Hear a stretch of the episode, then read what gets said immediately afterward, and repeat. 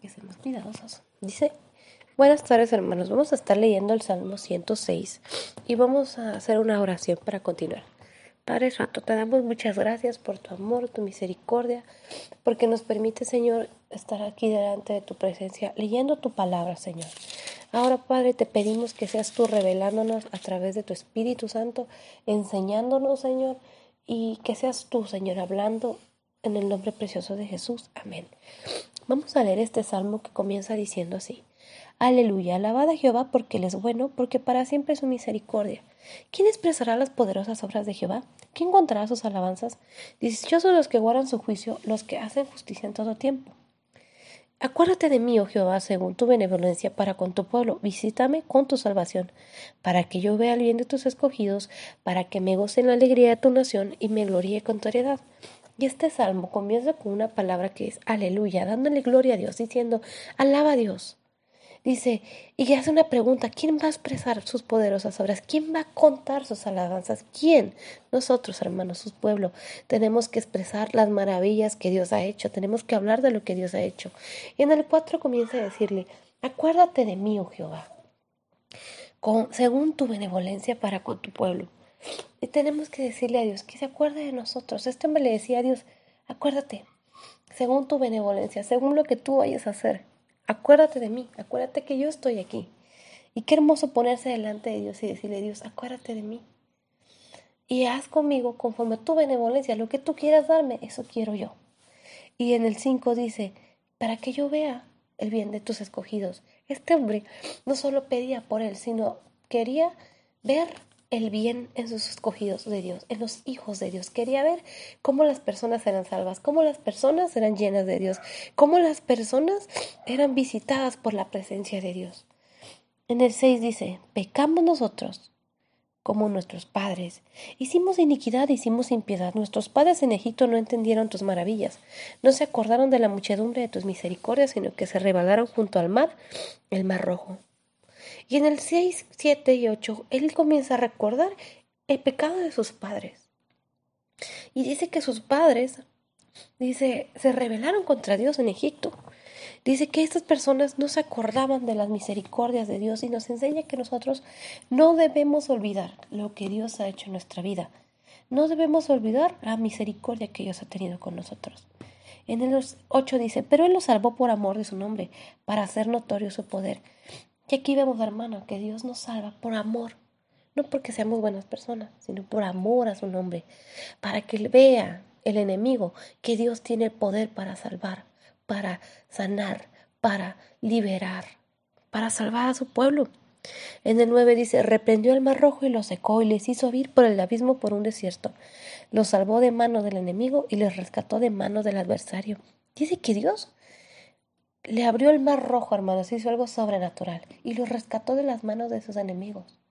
Entonces no tengas temor, hermano. Si frente a ti hay un problema o hay un mar rojo que tú dices, yo no puedo cruzarlo, no puedo. Dice, esto nos enseña que Dios, por amor a su nombre, tiene el poder para abrir camino en medio del mar, en medio de lo imposible. El 11 dice, cubrieron las aguas a sus enemigos y no quedó ni uno de ellos. Entonces creyeron a sus palabras y cantaron alabanza. Y aquí dice que el agua acabó con todos sus enemigos. Cuando Dios quita algo de tu vida, cuando Dios quita a tus enemigos, los quita por completo. Y en el, en el 13 dice, bien pronto olvidaron sus obras, no esperaron su consejo, se entregaron a un deseo desordenado en el desierto, tentaron a Dios en la soledad. Él les dio lo que pidieron, más envió mortandad sobre ellos. Y aquí nos enseña un principio muy interesante. Estas personas, dice, tuvieron alabanza hacia Dios porque estaban agradecidos por lo que Dios había hecho en el desierto. Dice, dieron alabanzas, estaban felices. Sin embargo, dice en el versículo 13 que muy pronto, bien pronto, y es muy claro, dice, olvidaron sus obras y no esperaron su consejo. Eso nos enseña, hermanos, que no debemos de ser mal agradecidos, que debemos de ser agradecidos, de no olvidar las cosas que Dios ha hecho en nuestras vidas. Y dice, esperar a que Dios nos dé consejo, a que Dios nos diga qué tenemos que hacer. Sino que estas personas, dice, se entregaron a su deseo, a lo que ellos quisieron hacer. Eran rebeldes, hermanos, dice, y eran desordenados. Y entonces dice que tentaron a Dios. Y dice que Dios les dio lo que ellos pidieron, más envió mortandad. La rebeldía o el rebelarnos trae mortandad. El 16 dice, tuvieron envidia de Moisés en el campamento y contra el santo de Jehová. Entonces se abrió la tierra y tragó a Datán y cubrió la compañía de Abiram. Y se encendió fuego en su junta, la llama quemó a los impíos. Dice que estas personas tuvieron envidia. Y la envidia lo único que provocó, hermanos, es que la tierra se los tragara. Aquí vemos, hermanos, que nos está enseñando cómo el pecado nos consume, cómo el pecado trae mortandad, cómo a raíz del pecado viene la condenación. No es porque Dios no nos ame, no es porque Dios no nos quiera, sino porque nosotros mismos o el pecado que hay en nosotros y en todas las personas, dice, es lo que provoca. El 19 dice, hicieron becerro Noret, se postraron ante una imagen de fundición, así cambiaron su gloria por la imagen de un buey que comía hierba. Olvidaron al Dios de su salvación, que había hecho grandezas en Egipto, maravillas en la tierra de Can, cosas formidables sobre el mar rojo, y trató de destruirlos, de no haberse interpuesto Moisés, su escogido, delante de él, a fin de apartar su indignación para, los que, para que no los destruyese. Dice que, vuelvo a decir, que estas personas eran necias, hermanos, habían pasado lo anterior, y sin embargo dice, todavía así se atrevieron a hacer un ídolo una imagen de fundición y la adoraron. Dice que se olvidaron de Dios, de su salvación. Y se olvidaron de las cosas que Dios había hecho. A veces, cuando nosotros nos olvidamos de lo que Dios ha hecho y queremos poner un ídolo, creyendo que es el dinero, por ejemplo, que es muy común. Hay personas que saben que Dios es el que los tiene, que Dios es el que los ha ayudado y que Dios es el que los mantiene. Sin embargo, en Dios aman más el dinero o los bienes materiales. Y se olvidan de que es Dios el que los tiene ahí y que es Dios el que los ha guardado y los ha protegido. Lo mismo pasó con este pueblo. Se dice que se olvidaron de Dios de su salvación y de todo lo que le había hecho. Y Dios dice les iba a destruir porque hicieron enojar a Dios. Provocaron a Dios a ira. No es porque Dios se enoja, hermanos, sino porque nosotros provocamos o el pecado provoca eso. Entonces dice que si no es por Moisés que se puso, interpuso y le oró a Dios que tuviera misericordia y apeló a Dios, dice, no fueron destruidos. Pero realmente este pueblo iba a ser destruido. En el 24 dice, pero aborrecieron la tierra deseable, no creyeron a su palabra, antes murmuraron en sus tiendas y no oyeron la voz de Jehová. Por tanto alzó su mano contra ellos para batirlos en el desierto, humillar a su pueblo entre las naciones y esparcirlos por las tierras. ¿De qué nos enseña que pues, este pueblo iba de pecado en pecado? Dice que eran rebeldes, que eran envidiosos, que eran murmuradores, que eh, tenían ídolos. Y dice aquí en el 24, dice, murmuraron en sus tiendas y no oyeron la voz, eran necios, eran sordos a la voz de Dios. Y dice que dice que Dios los esparció. Y estas personas fueron humilladas entre las naciones y esparcidos por las tierras. Por esa actitud y esa forma de ser. El 28 dice, se unieron a sí mismo a Baal peor y comieron los sacrificios de los muertos. Provocaron a ir a Dios con sus obras y se desarrolló la mortandad entre ellos. Entonces se levantó Finés e hizo juicio, y se detuvo la plaga, y le fue contado por justicia de generación en generación, para siempre. Este, estas personas, dice, se unieron a su enemigo y comenzaron a ofrecer sacrificios a Baal. Y dice que comían, dice, sacrificios a los muertos y comenzaron a hacer costumbres paganas que a Dios no le agradaban, provocando, dice, la ira de Dios. Porque el pecado, hermanos, es lo único que provoca, que nos aparta de Dios. Gracias a Dios porque en este tiempo tenemos a Jesús, que tiene misericordia y que es nuestro abogado. Pero dice que esto, el pecado, trae mortandad, el, pecado trae plaga. Y se tuvo que levantar un hombre llamado Fine para hacer juicio y se detuvo la plaga. Y nos enseña unas cosas importantes aquí. Nosotros tenemos que ser como ese hombre en estos tiempos, en estos tiempos de plaga, en estos tiempos de mortandad. Dice, tenemos que levantarnos, hacer juicio, hacer lo que Dios nos manda, para que se detenga todo lo que está pasando. Viviendo, al contrario, como estas personas en pecado, la mortandad va a continuar, la plaga va a continuar. Pero la palabra nos enseña que tenemos que ser hombres justos como este, que se levante como Moisés. Ese pueblo iba a ser destruido, pero Dios tuvo misericordia por Moisés, que se levantó. El 32 dice, también le irritaron en las aguas de Meriba, y le fue mal a Moisés por causa de ellos, porque hicieron revelar a su espíritu y habló precipitadamente con sus labios. No destruyeron a los pueblos que Jehová les dijo, antes se mezclaron con las naciones y aprendieron sus obras y sirvieron a sus ídolos, los cuales fueron causa de su ruina. Dice que estas personas, su forma de ser era tan contaminante que irritaron a Dios, dice, en las aguas de Meriba, y el que terminó pagando fue Moisés, por causa de ellos. Moisés, hermanos, cometió un error, y por ese error que cometió, no pudo entrar a la tierra prometida. Este hombre estuvo 40 años guiando a un pueblo y no llegó a la meta porque cometió un error. ¿Por qué cometió ese error? Porque por culpa de estas personas. Porque dice, por causa de ellos le fue mal a Moisés. Este hombre tuvo que cargar con un error por estar alrededor de ese tipo de gente. Y nos enseña, hermanos, que debemos de ser cuidadosos con quien nos juntamos. Este hombre no tenía opción, él era líder. Sin embargo, dice, este hombre nada más pudo ver la tierra prometida de lo lejos, desde un monte la miró, pero no entró. No dejemos que perdamos, perdamos la bendición que Dios tiene para nosotros, solo por querer juntarnos o por querer continuar o por responder mal a los hábitos de las personas que hacen lo malo. En el 35 dice que ellos se mezclaron con las naciones. Dice que aprendieron a hacer lo malo, sirvieron a sus ídolos, los cuales fueron causa de su ruina. La ruina de este pueblo, hermanos, fue la idolatría, fue hacer lo que sus enemigos hacían.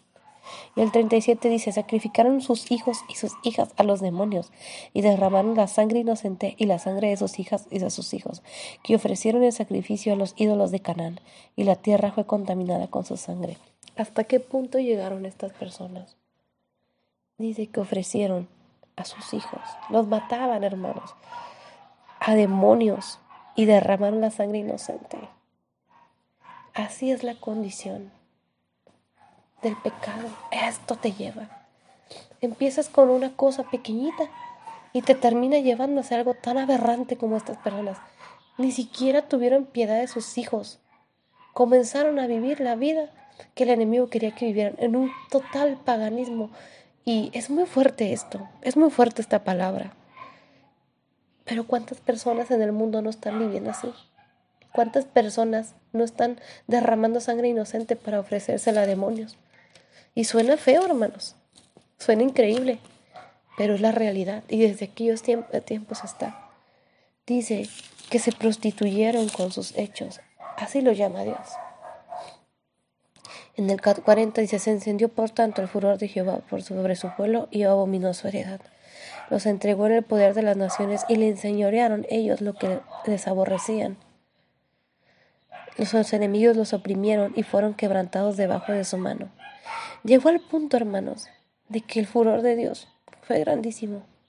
Y este pueblo que había tenido una promesa hermosa, y este pueblo que Dios quería hacer cosas maravillosas con él, dice que llegó un punto en que Dios los entregó a sus enemigos.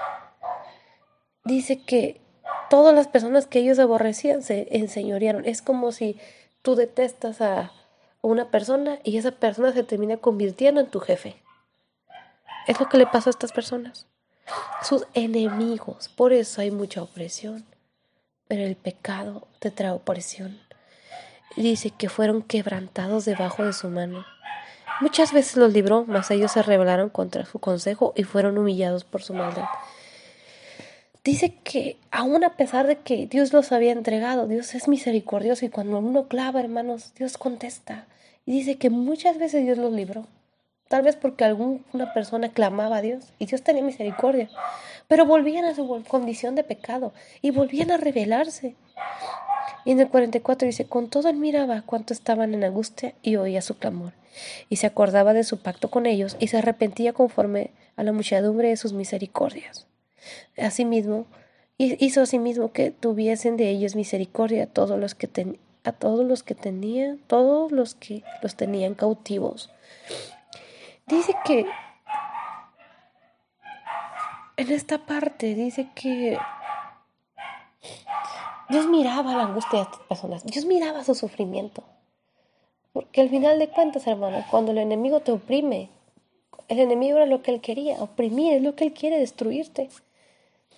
Y Dios nos ama, hermanos. Es como si tú ves a tu hijo eh, que está pasándola mal. Obviamente te sientes mal. Em, y, este hombre, y esto nos enseña que Dios es misericordioso. Y la condición del hombre es tal que a veces recibe la bendición de Dios, recibe, Dios nos libra, nos ama, pero vuelve a caer en su condición de pecado. Y así se la vivieron muchos años, dice, se acordaba Dios de su pacto con ellos. Dios los miraba, hermanos, miraba su angustia, escuchaba su clamor y se acordaba. Y Él muchas veces dice, hizo que aquellos que los tenían cautivos tuvieran misericordia. Este pueblo, hermanos, pudo haber sido erradicado completamente. Sin embargo, Dios tuvo misericordia. Y es muy fuerte. Y es muy difícil de explicar para mí. Porque me doy cuenta que como humanos, realmente el corazón del hombre es perverso. Y, y ese es un ejemplo de un pueblo que todavía existe y que tiene una promesa y Dios la va a cumplir porque es Dios. Pero nos enseña cómo debemos vivir y qué errores no debemos de cometer, qué cosas no debemos de hacer para no vivir y pasar por lo mismo. Porque es cierto, a veces uno se pregunta, Señor, ¿por qué vivo tantas cosas? ¿Por qué paso por tantas cosas? ¿Por qué siempre estoy pasando esto? ¿Por qué el enemigo me oprime? Pero a lo mejor no nos estamos analizando si estamos cometiendo los errores que este pueblo cometió. El 47 dice, sálvanos a Jehová, Dios nuestro, y recogemos entre las naciones, y recógenos de entre las naciones, para que alabemos tu santo nombre, para que nos gloriemos en tus alabanzas. Y este, el salmista, comienza a decir, Dios, sálvanos, porque él estaba viviendo ya en este tiempo pero él ya estaba viviendo las consecuencias del pecado de sus padres y eso nos enseña como padres hermanos que los errores que nosotros cometamos, los pecados que nosotros tenemos, si no nos arrepentimos y cortamos maldición, nuestros hijos van a vivir en una condición muy diferente, pero en nosotros está el arrepentirnos, el pedir perdón, entregarnos a Jesús y que Él rompa toda la maldición para que nuestros hijos no vivan como estas personas, no vivan en opresión, no vivan oprimidos por el enemigo y no vivan en cautividad. Si tus hijos están viviendo en cautividad, si tu familia está pasando por cautividad, entonces es necesario que rompamos las maldiciones generacionales para que ellos puedan ser libres.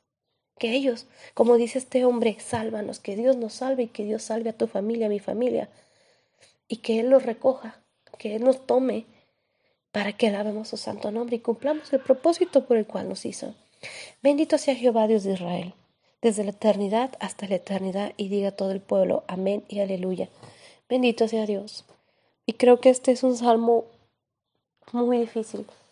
Creo que es de los más difíciles que he leído, pero nos enseña cosas poderosas. Así que yo te invito a que lo medites una y otra vez, porque es muy complejo, pero nos enseña cosas muy importantes para estos tiempos para la vida que estamos viviendo en Dios.